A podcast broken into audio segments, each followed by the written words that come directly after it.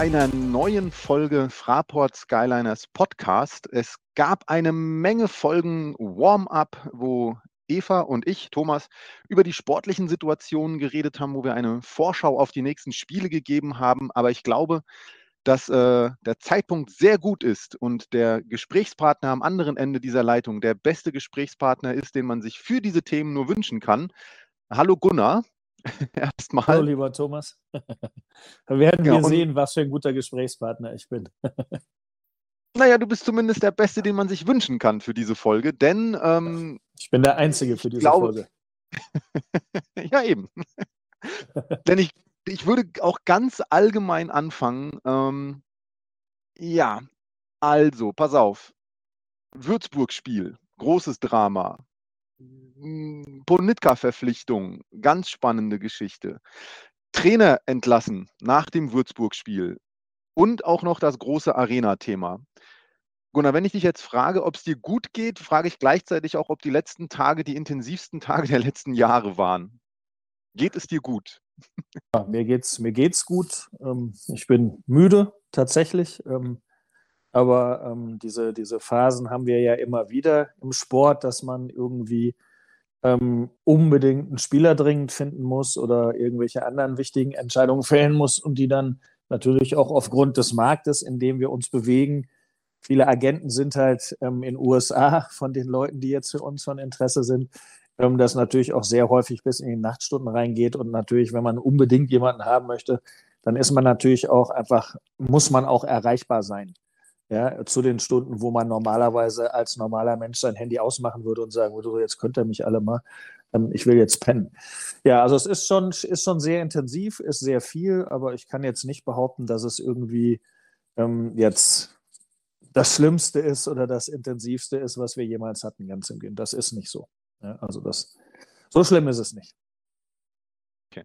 Man muss vielleicht auch noch kurz dazu sagen, es ist Donnerstag. Ähm, gestern war das Würzburg-Spiel. Ich glaube, am Montag war die Ponitka-Verpflichtung. Heute, nee, gestern war auch noch das große Arena-Thema. Heute war die Entlassung, Beurlaubung äh, von Diego Ocampo. Und ähm, wir zeichnen diesen Podcast hier jetzt um kurz vor halb zehn abends auf. Also das zeigt schon so ein bisschen, dass der, der Donnerstag sicherlich kein langweiliger Tag war. Ich würde auch sagen, dass wir über die Trainersituation und wie es dazu kam und wie es jetzt da weitergeht, vielleicht auch direkt reden sollten, weil das jetzt das aktuellste Thema zunächst ist.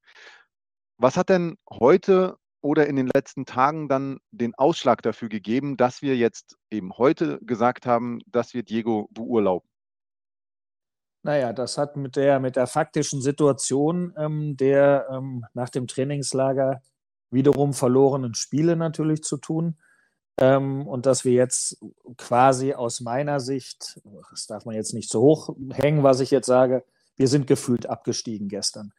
Und gestern ist es so gewesen, dass wir in der ersten Halbzeit eine Leistung gesehen haben, ähm, die ähm, unterirdisch war, meiner Meinung nach, in, in Form von Körpersprache, in Form, nicht, nicht das stimmt nicht also für alle Minuten. Wir haben, glaube ich, gut begonnen, die ersten fünf Minuten, das war nicht schlecht, aber ähm, lagen zur Halbzeit in einem Spiel, ähm, wo es wirklich ähm, um sechs Punkte am Ende ging, ähm, also zumindest mal um vier Punkte ging ähm, und wahrscheinlich eher um sechs wegen des direkten Vergleiches. Ähm, da muss man einfach eine andere Erwartungshaltung an eine Mannschaft haben, ähm, was sie da zutage bringt. Ja? Und, und das hat Würzburg gehabt. Wir haben die viel talentiertere Mannschaft als Würzburg, meiner Meinung nach. Wir haben wesentlich bessere Einzelspieler, nachdem wir ähm, jetzt auch noch Marcel nachverpflichtet haben, aber wir haben ja in der Saison auch schon nachverpflichtet mit ähm, den beiden Euroleague-Spielern Will Cherry und Jamel McLean. Ja, und, und auch Badio ist meiner Meinung nach eine sehr, sehr starke Nachverpflichtung gewesen, ähm, der aber im Moment leider auch überhaupt keine Leistung bringt und ein Schatten seiner selber ist und ähm, gefühlt abgestiegen. So ist es für mich. Und wir müssen sagen, in der Konstellation, die wir jetzt haben, haben wir es einfach nicht geschafft ähm, das rauszuholen, was in der Mannschaft drinne steckt und ähm, ähm, sind auf dem letzten Tabellenplatz gelandet. Ähm, viele Ursachen, viele Gründe kann man, hört sich dann immer wie Rechtfertigung an, ähm, aber ähm, ist eigentlich nur eine Erklärung dafür, warum uns dieser Schritt, den wir heute getan haben, so unfassbar schwer gefallen ist weil Diego ein toller Typ ist, ein, toller Trainer ist, der ganz klare Stärken in der Spieleentwicklung hat, wofür wir ihn ja auch geholt haben. Da können wir ja später noch mal ein bisschen, bis vielleicht noch mal ein bisschen drüber reden, wenn man über den Ausblick redet und ähm, und ähm, war wirklich sehr, sehr schwierig, ähm, ihm das heute zu sagen. Aber er hat es natürlich auch erwartet nach acht Niederlagen in Folge und er weiß ja auch, dass wir die ganzen Spielerverpflichtungen gemacht haben, die er gerne machen wollte. Wir sind weit über Budget, ja, also wir haben und sind trotzdem auf dem letzten Tabellenplatz, ähm, was natürlich auch ein bisschen was für die, über die Gesamtsituation aussagt. Aber wir haben jetzt schon einen sechsstelligen Betrag mehr ausgegeben, ähm, den wir auch nicht von irgendwelchen, aus irgendwelchen Hilfen oder irgendwie sowas zurückbekommen können und ähm, wollen einfach, und das war der Grund, warum wir es gemacht haben, ähm, wir wollen, nachdem wir alle Register gezogen haben, die wir gesehen haben in unseren Möglichkeiten bezüglich Spielerverpflichtungen, wir sind ins Trainingslager gefahren, ich bin auch selber mitgefahren ins Trainingslager, um auch einen Eindruck davon zu machen, ob die Spieler noch mitziehen und, und, und hart trainieren und Gas geben, was sie tun, ja, und was sie getan haben. Also ähm, alles gut und deswegen war es auch richtig, dass wir zu diesem Zeitpunkt ähm, aus meiner Sicht das gemacht haben. Aber man kann natürlich auch diskutieren, ob man das hätte vor dem Trainingslager machen müssen oder wann auch immer. Ähm, ja, das, ist, also, das ist ein großes Thema übrigens äh, in, den, in, den, sozialen Netzwerken und den Foren, ähm, warum man es nicht schon vor dem Trainingslager gemacht hätte, äh, gemacht hat, weil man dann eben Möglichkeiten gehabt hätte, mit einem neuen Trainer oder ne, Impulse anders zu setzen, ähm, ob es jetzt nicht schon zu spät ist du, zu spät, ähm, zu spät ist es nie. Ähm, ähm, jetzt mit dem Schritt, den wir es jetzt gemacht haben, mit dem Wissen, ähm, dass wir es dann leider doch machen mussten, ist es, ist es sicher, ähm, kann man das natürlich sicher diskutieren und haben wir natürlich auch drüber nachgedacht. Ähm, haben aber gesehen, dass die Mannschaft ordentlich gespielt hat, ja, und, und auch die Spiele vorher hätten wir alle gewinnen können, die wir verloren haben, auch vor dem Trainingslager. Und was man ja einfach auch sehen muss, ist, ähm, ähm, als Außenstehender kriegt man das, glaube ich, nicht so mit, in was für einer Situation am Ende der Trainer oder die Mannschaft halt Leistung bringen muss. Ja, das geht los mit im Dezember alle Corona, alle raus. Ja, dann kommst du da raus und verlierst nach Overtime. Ja, ähm, dann fährst du ins Trainingslager. Ja, war super das Trainingslager. Ich glaube, es hat wirklich was gebracht erfährst im Trainingslager, ähm, ja, jetzt kannst du aber das Spiel, was du nach dem Trainingslager spielen wolltest und auf das du alles ausgelegt hast, ja, also wir sind mit der Absicht, wären wir Samstag zurückgekommen, um Samstagabend nach Heidelberg zu fahren, um uns vorzubereiten auf das Spiel in perfekter Art und Weise und die ganze Energie mitzunehmen, wird dieses scheiß Spiel abgesagt, weil die Corona haben. Ja, also diesmal sind es nicht wir, die Corona haben, sondern so, dann spielen wir gegen Göttingen, ja, beschissen gelaufen. Wir haben super gut gespielt gegen, gegen, gegen Göttingen ja, bis dann Will mit dem technischen Foul als einziger Aufbauspieler das Feld verlassen hat. Bescheuert von ihm, da rumzumosern, aber ein noch bescheuerterer Schiedsrichter für ihn da vom Feld zu stellen. Bla bla bla. Also es war auch viel unglückliche Situationen dabei, ähm, die man sagen muss. Und die Mannschaft hat es halt versucht und hat immer mitgezogen.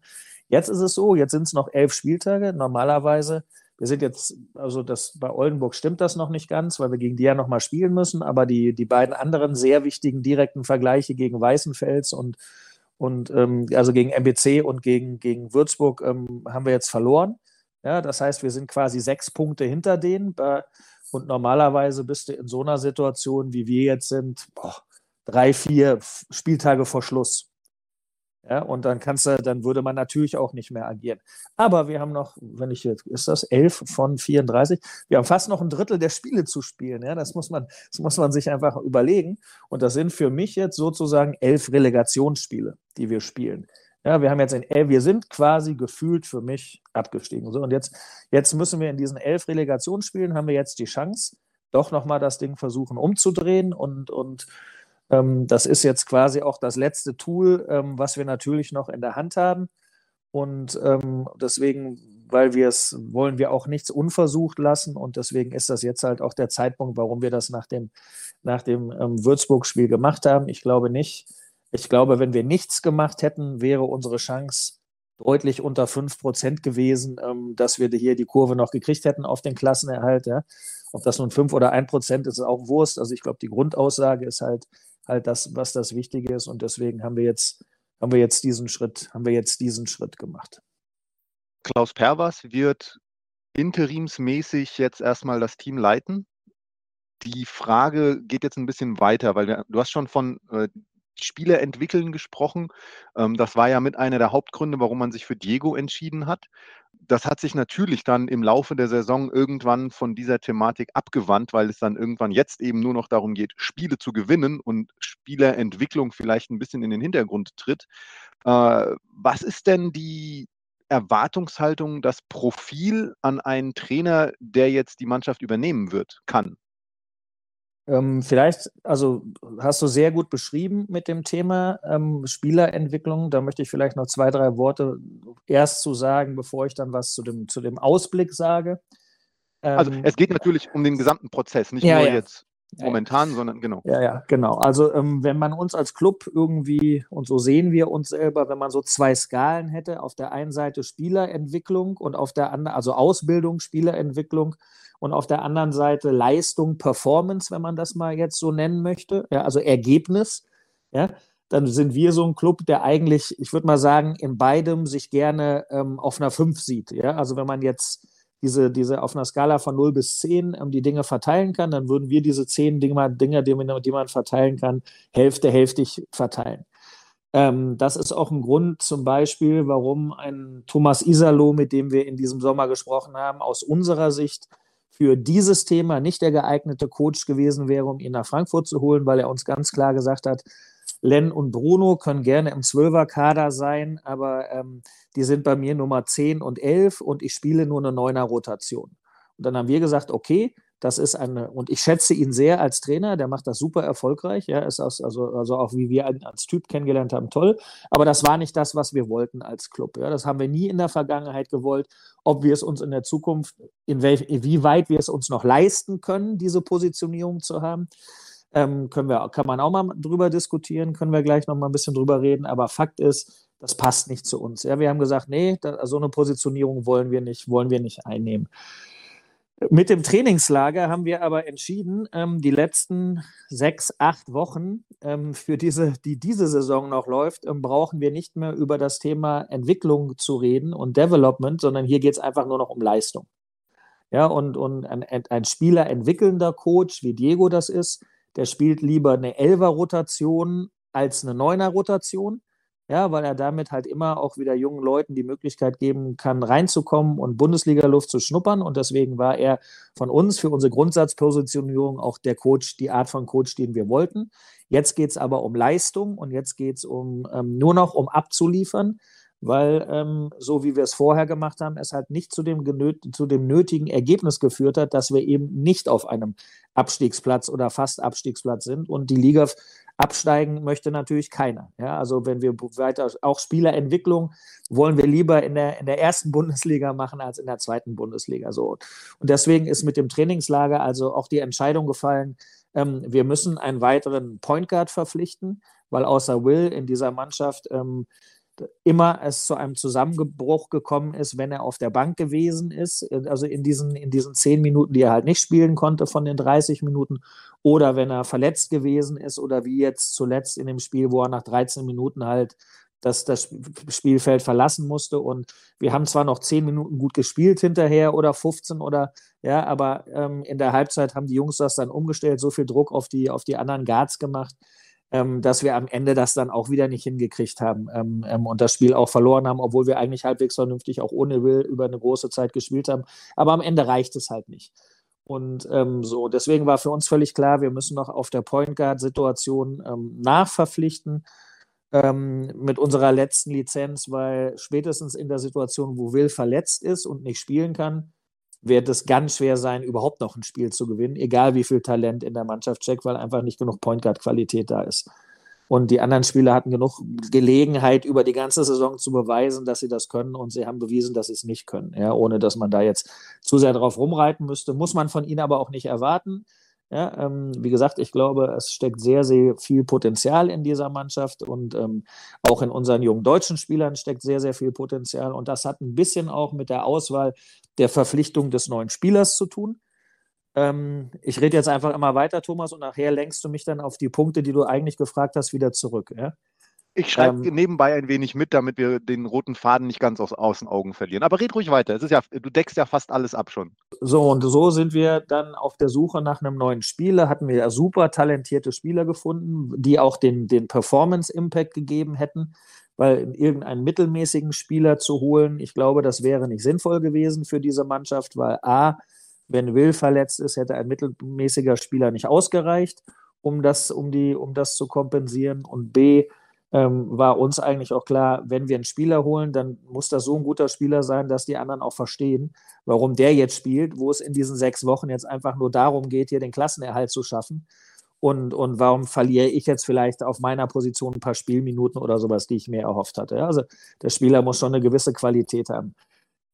Wir Aber glauben. Dann, dann, dann lass mich kurz einhaken, wenn ja, du gerade über den Spieler ja, ja. redest, weil jetzt, jetzt reden wir über Marcel Ponitka, der, der Anfang der Woche dazugekommen ist. Und wenn man dem seine Stats sich anschaut, wird man nicht glauben, dass das jetzt ein, ein, ein Unterschiedsmacher ist, um das mal so zu formulieren, äh, halbwegs umzudeutschen.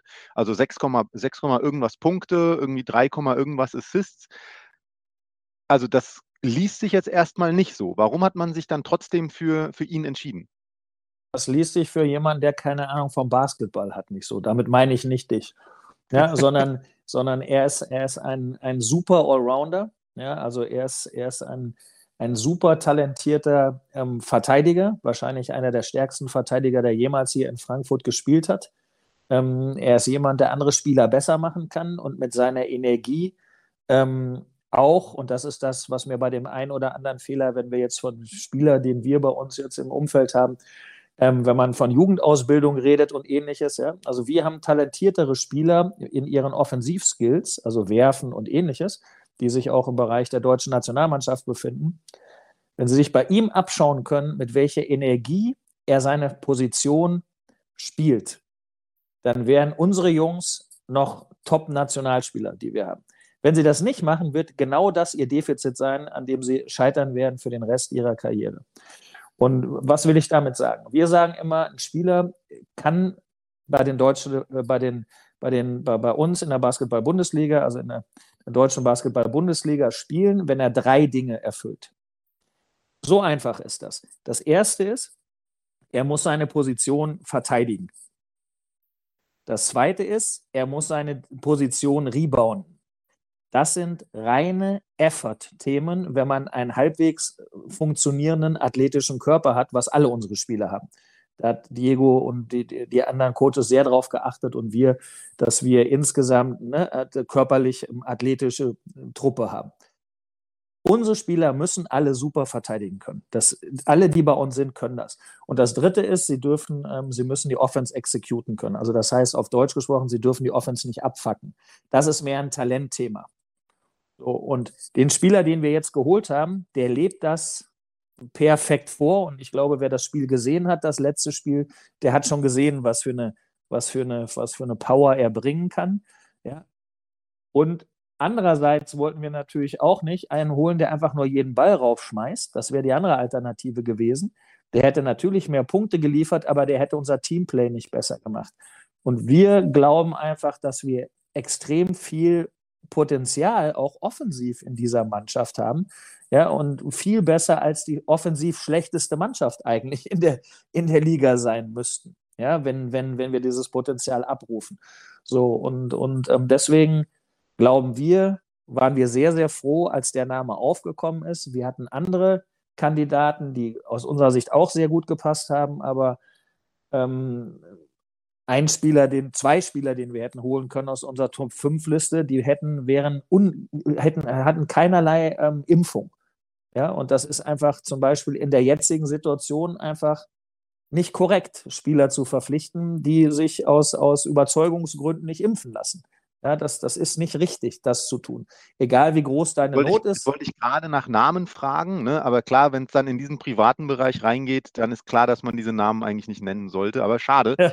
man, kann ja mal in der NBA, man kann ja mal in der NBA gucken, welche Leute da gerade groß in den Medien sind, die die, ähm, ja, die, ja. die, die NBA-Arenen nicht mehr betreten dürfen, weil sie ungeimpft sind. Ja. Ich will jetzt auch hier nicht morgen, diese politisch... Morgen steht in der Bildzeitung, dass wir Kyrie Irving holen wollten. der für alle Spiele, die er nicht, nein, nein. für alle Heimspiele, die er in New York nicht spielen kann. Aber pass auf, glaub, nein, nein, lass, ich glaube, du noch, verstehst, was ich meine. Ja, also das, das, das wäre, also egal wie groß unsere sportliche Not ist, wir wollen jetzt nicht Dinge tun, um das zu ändern, die unserer Meinung nach nicht korrekt sind. Punkt.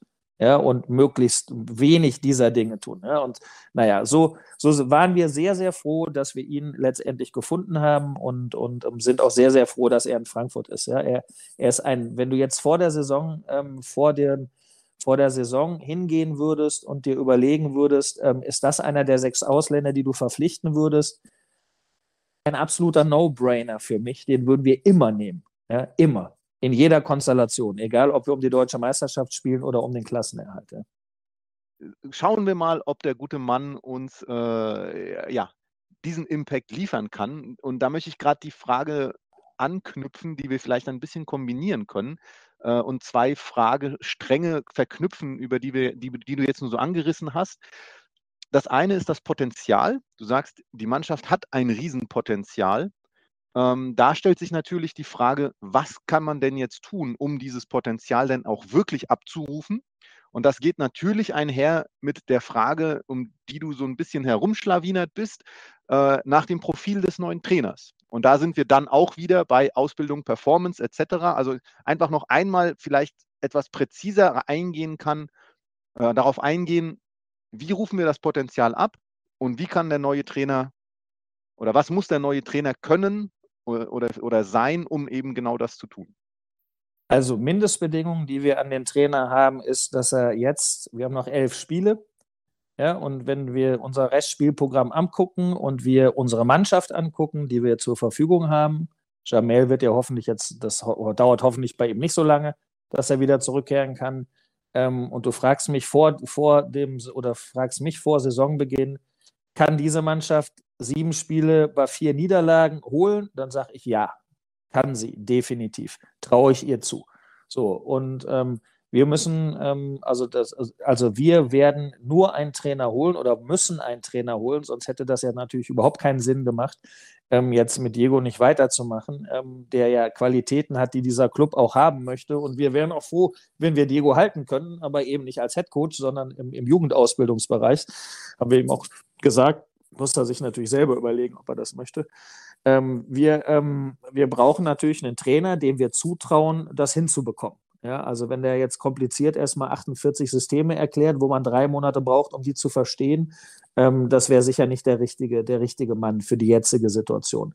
Idealerweise würden wir aber natürlich jemanden finden, dem wir auch zutrauen, ähm, ähm, wieder uns in die Balance zu bringen, dann in der, in der, hoffentlich in der ersten Liga, in der, in der, wenn wir den Klassenerhalt dann geschafft haben in der, in der neuen Saison, der auch durchaus dann wieder Qualitäten hat, ähm, auch im Ausbildungsbereich, sodass wir vielleicht wieder in diesen, in so eine, in so eine Balance kommen, ob die dann 5-5 sein kann, Ausbildung und Performance, oder ob bei unserem spielerischen oder, oder bei unserem ähm, Budget, das uns ähm, im Moment noch zur Verfügung steht, ähm, aufgrund unterschiedlicher ähm, überwiegend Corona-Rahmenbedingungen, aber hat natürlich auch was mit dem, mit dem, mit den nicht, nicht, mit den nicht weiteren Wachstumsmöglichkeiten zu tun, ähm, die wir im Sponsoring-Bereich leider haben, ähm, ähm, ob wir dann ähm, auf 5-5 gehen können oder nicht doch jemanden 7-3 werden müssen, also 7 Performance, 3 Ausbildung oder ähnliches,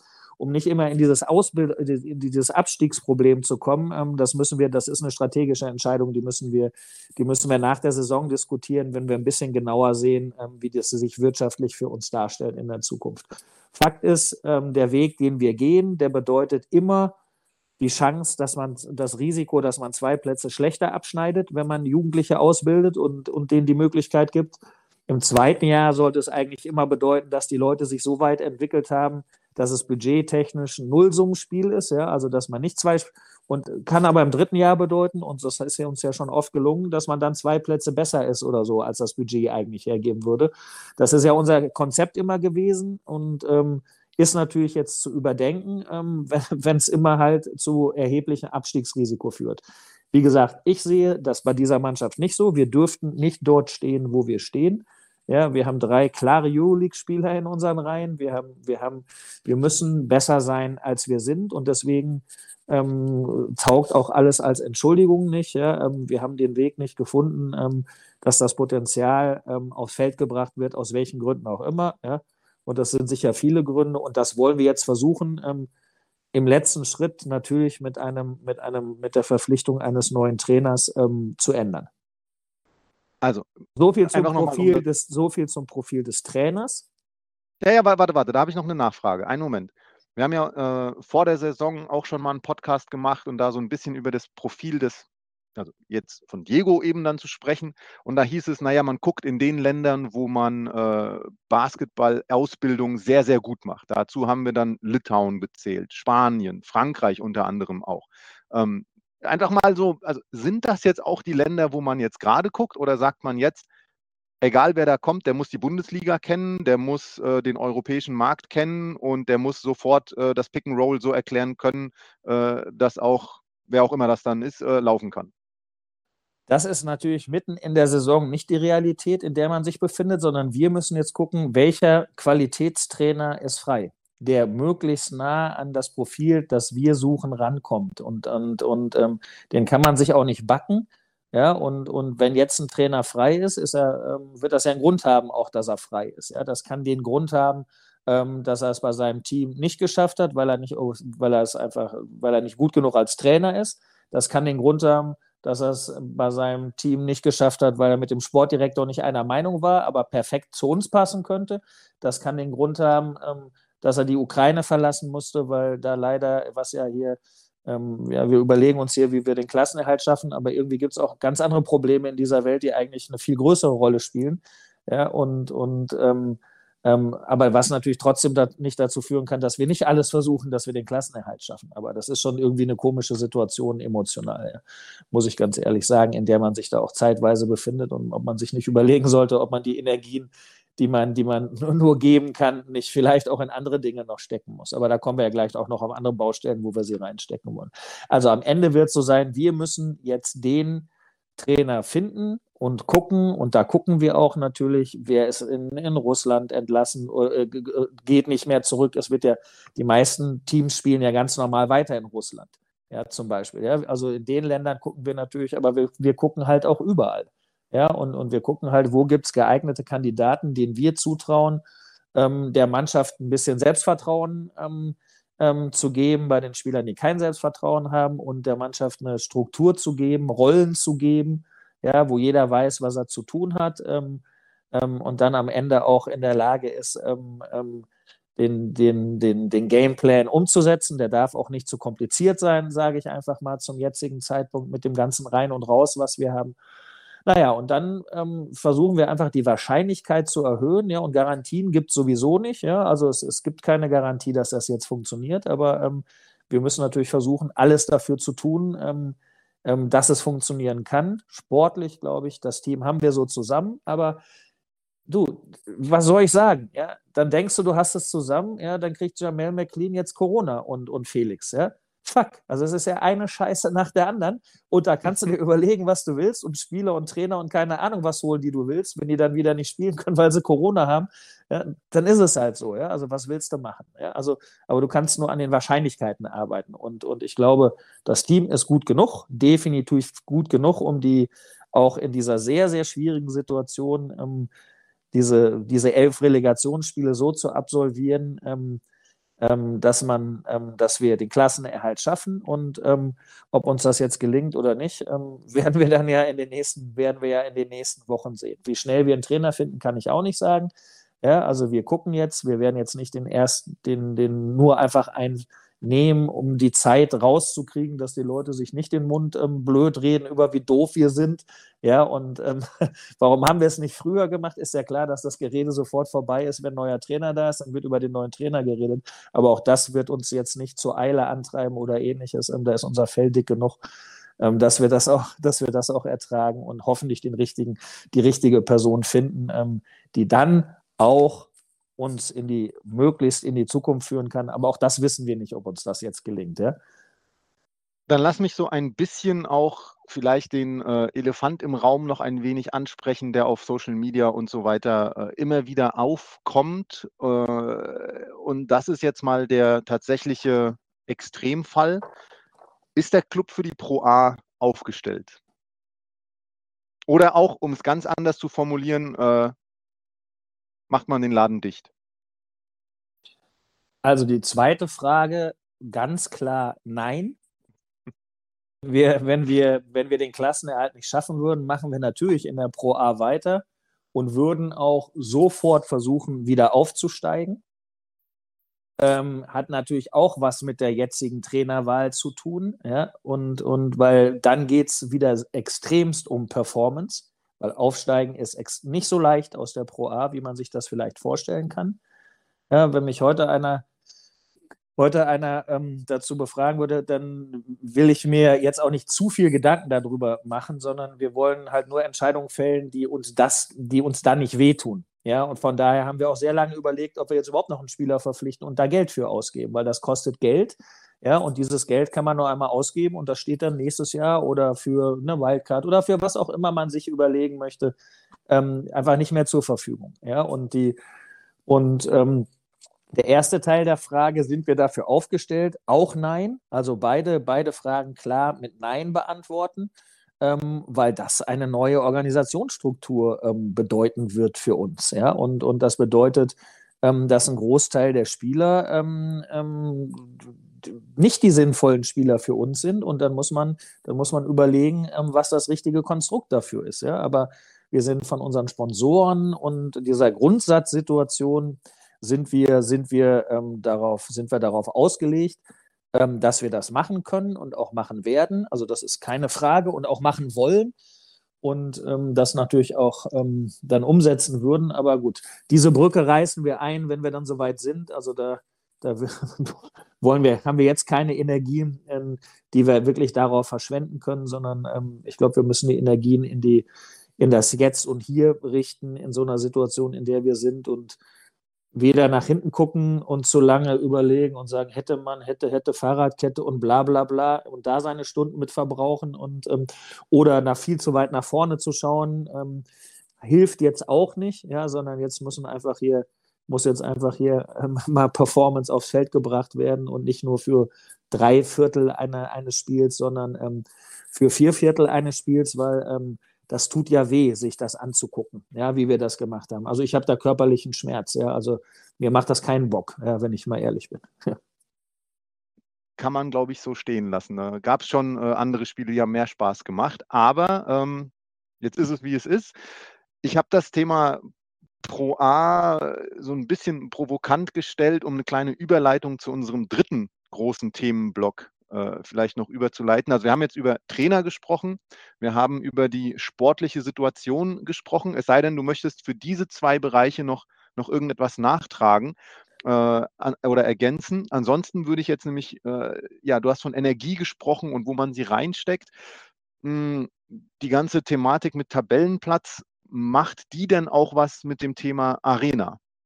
Und da sind wir jetzt natürlich dann bei dem dritten großen Thema dieses Podcastes. Äh, da gab es ja an unserem Spieltag eine Pressekonferenz der Stadt Frankfurt. Es gab eine Pressemeldung von äh, einem anderen Projekt, was eine Arena bauen möchte. Und da ist ja auf einmal ganz, ganz, ganz viel passiert.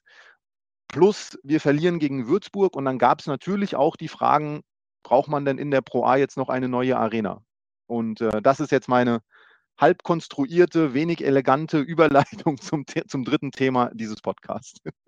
Also ich hoffe nicht, dass wirklich einer diese Frage gestellt hat, weil sollten wir den Klassenerhalt tatsächlich nicht schaffen, dann wird definitiv nächstes Jahr im Sommer in in vier Monaten keine Arena da stehen, ja, egal wie optimistisch man denkt. Also diese, diese, dieser Schluss ist natürlich total grottengeil. Ja, also er ist für mich auch nicht nachzuvollziehen, ohne dass ich das jetzt zu sehr ins Lächerliche, zieh, Lächerliche ziehen möchte. Klar braucht man eine Arena. Und, und, aber natürlich müssten und, und die Bauzeit einer solchen Arena, wenn die Planung und ähnliches jetzt mal beginnt, ja, die ist ja mindestens mal dreieinhalb bis vier Jahre, bis so ein Ding stehen kann, wenn endlich auch mal was passiert. Und ähm, ja, also ähm, man kann sich immer nur die Augen reiben und wundern über diese interessanten Nachrichten, die man, ähm, die, die, man, die wir gestern zum Beispiel, die wir gestern zum Beispiel gehört haben. Ähm, ähm, also wir kannten das Thema, ähm, der, weil der Mike Josef in einem Termin, wo er, den, wo er sich mit Stefan Krämer, den Wollis, dem, dem Korosek und mir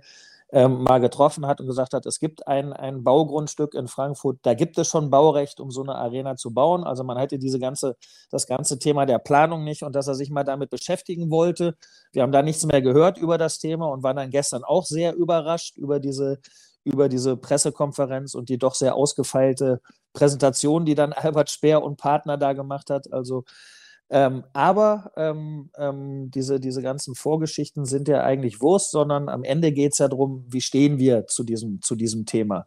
Und für uns ist das ganz klar. Bevor, bevor, du, bevor du die Frage beantwortest, lass uns vielleicht noch mal ganz kurz für all jene, die vielleicht nicht mitbekommen haben, was da gestern bekannt gegeben wurde von der Stadt Frankfurt. Also, es gab eine Pressekonferenz äh, von Mike Josef, der ist verantwortlich für den Sportbereich, sage ich mal, in der Stadt Frankfurt. Äh, und ich glaube, Planung oder Bau, das weiß ich jetzt gerade tatsächlich nicht aus, auswendig. Es ist kurz vor zehn, es ist sowieso viel zu spät. Das ist Planung. Planung. Ja. Okay. Sag ich und jetzt mal.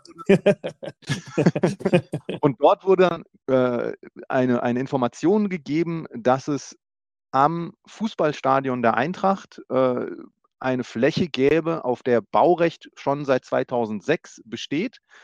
Und es gab auch schon eine erste Skizze und eine Machbarkeitsstudie, ähm, dass dort durchaus auch eine Multifunktionsarena, eine Multifunktionshalle für bis zu 15.000 Leute, glaube ich, äh, machbar und möglich wäre. So, das fällt jetzt natürlich so ein, ich sage jetzt mal also für mich ein bisschen vom Himmel, denn vorher ging es um Flughafen, vorher ging es vor allen Dingen auch um Kaiserlei und jetzt haben wir auf einmal diese dritte Fläche, die da zur Diskussion gestellt wurde oder die präsentiert wurde. Und jetzt bitte Gunnar, äh, wie stehen wir denn zu diesem Projekt? Aber das wollte ich noch mal kurz erläutern für all jene, die es vielleicht nicht mitbekommen haben. Ja, also das ist die Fläche, wo ähm, damals schon eine Multifunktionsarena entstehen sollte, die ausgeschrieben gewesen ist, wo sich aber die Leute nicht beworben haben, aus unterschiedlichen Gründen das nicht machen wollten, ähm, die Arena da zu bauen. Und die Gründe sind auch nicht weg, die damals da gewesen sind.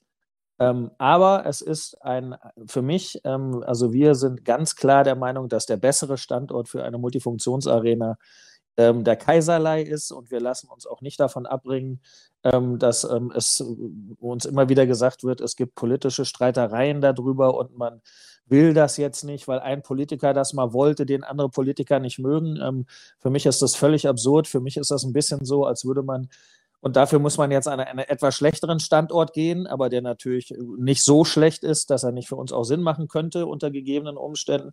Das ist für mich ein bisschen so wie, wie, wie, nee, ich lasse jetzt mal das politische Thema raus, was ich sagen wollte. Also ähm, kann ich dir hinterher erzählen.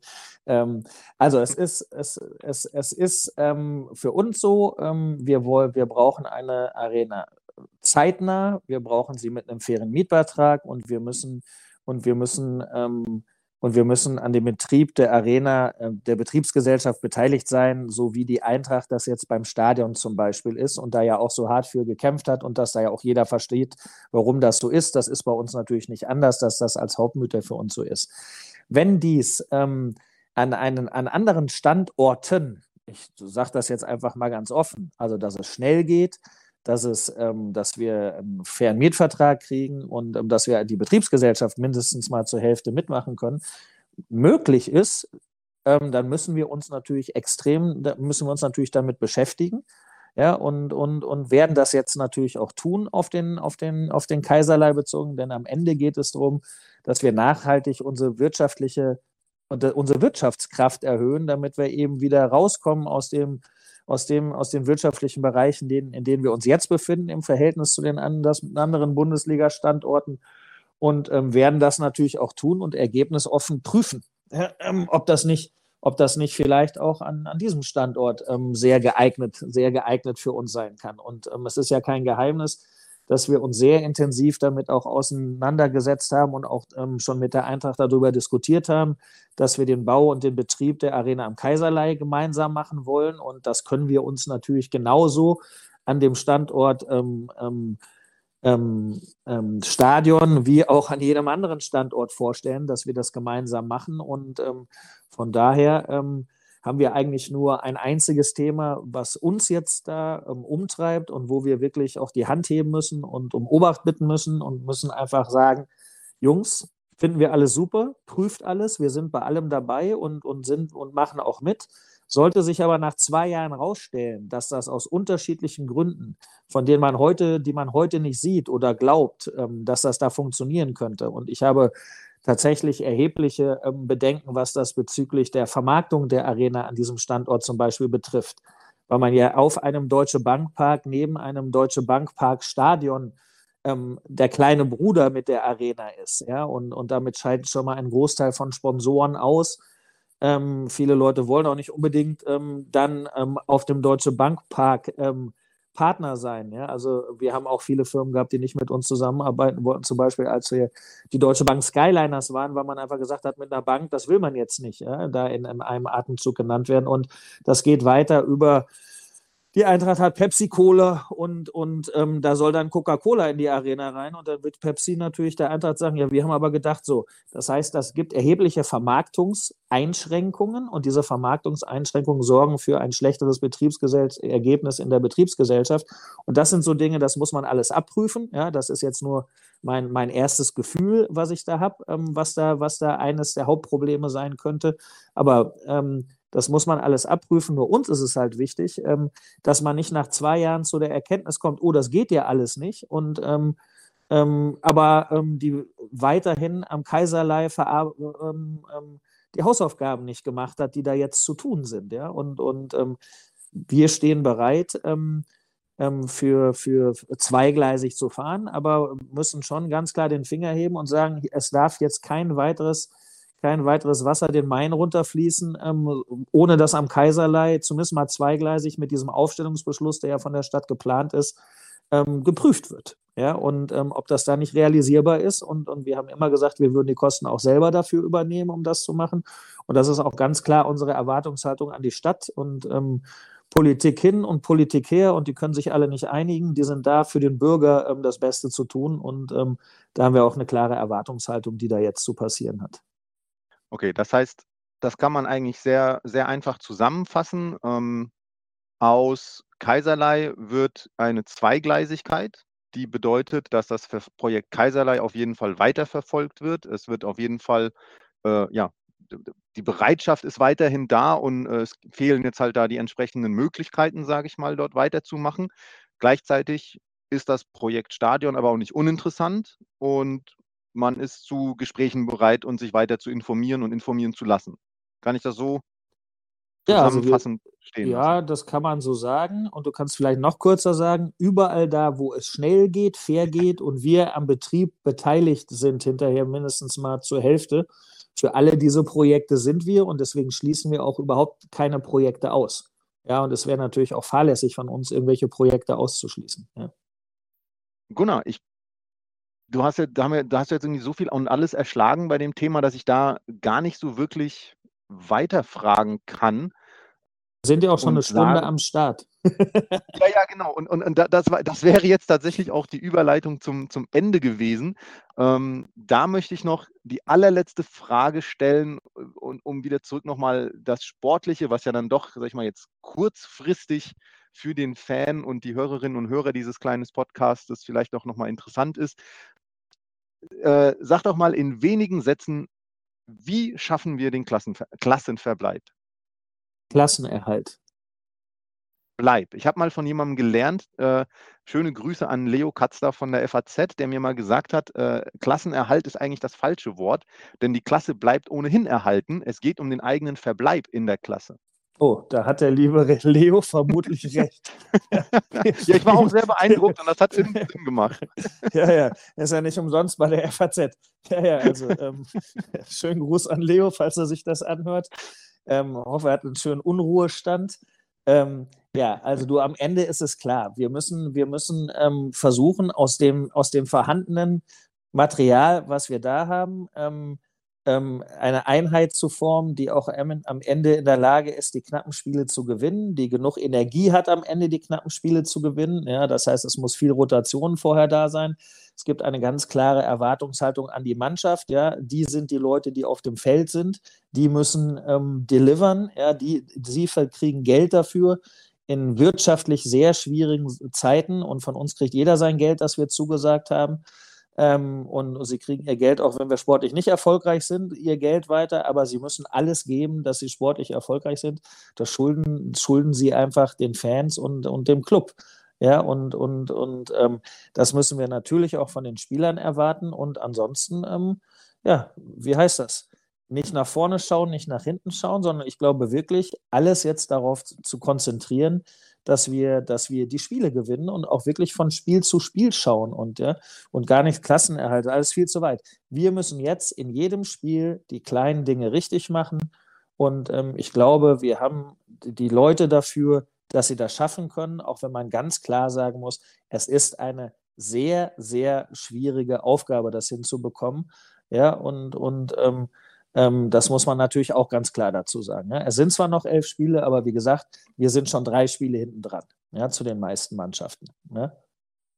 Wir spielen, also wir nehmen diesen äh, Podcast auf, nachdem, glaube ich, Gießen gerade ähm, beim MBC verloren hat. Mit einem oder zwei Punkte, glaube ich. Ich habe jetzt leider nicht genau auf den äh, Score geguckt.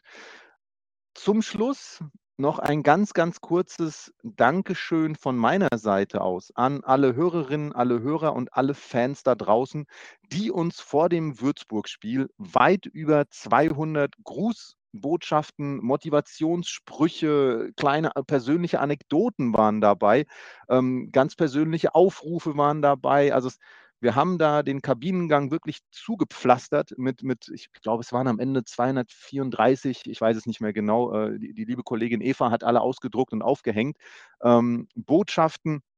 Das hat, auch wenn man es jetzt vielleicht am Mittwoch beim Spiel nicht zwingend gesehen hat, äh, auch im Office auf jeden Fall ganz, ganz viele Leute beeindruckt und ähm, ja, Dankeschön dafür. Machen wir es an der Stelle kurz. Das, hat, das, das war wirklich toll zu sehen, wieder äh, die Basketballfamilie dann doch auf einmal sich regt, bewegt und, und, und zeigt.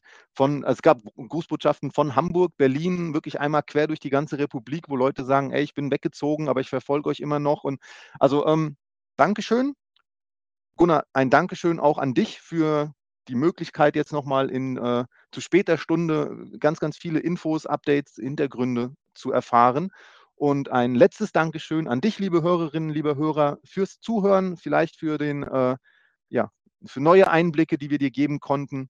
Gunnar, wie gewöhnlich, das letzte Wort, die letzte Verabschiedung gehört dir. Du darfst gerne auch noch mal was sagen. Ja, lieber Thomas, vielen Dank an dich. Es ist ja auch für dich spät abends und du hast ja auch ein kleines Kind. Vielen Dank an euch Zuhörer und Unterstützer, dass ihr trotzdem weiter so, so tapfer zu uns steht und ähm, uns dabei unterstützt, hier die Kurve zu kriegen. Und ähm, ähm, wir werden von unserer Seite alles versuchen, dazu beizutragen, oder wir werden alles dazu beitragen, was wir beitragen können, dass wir die Kurve kriegen und hoffen dann auch, dass wir das gemeinsam auf die Reihe kriegen. Also vielen Dank fürs Zuhören und vielen Dank für eure Unterstützung.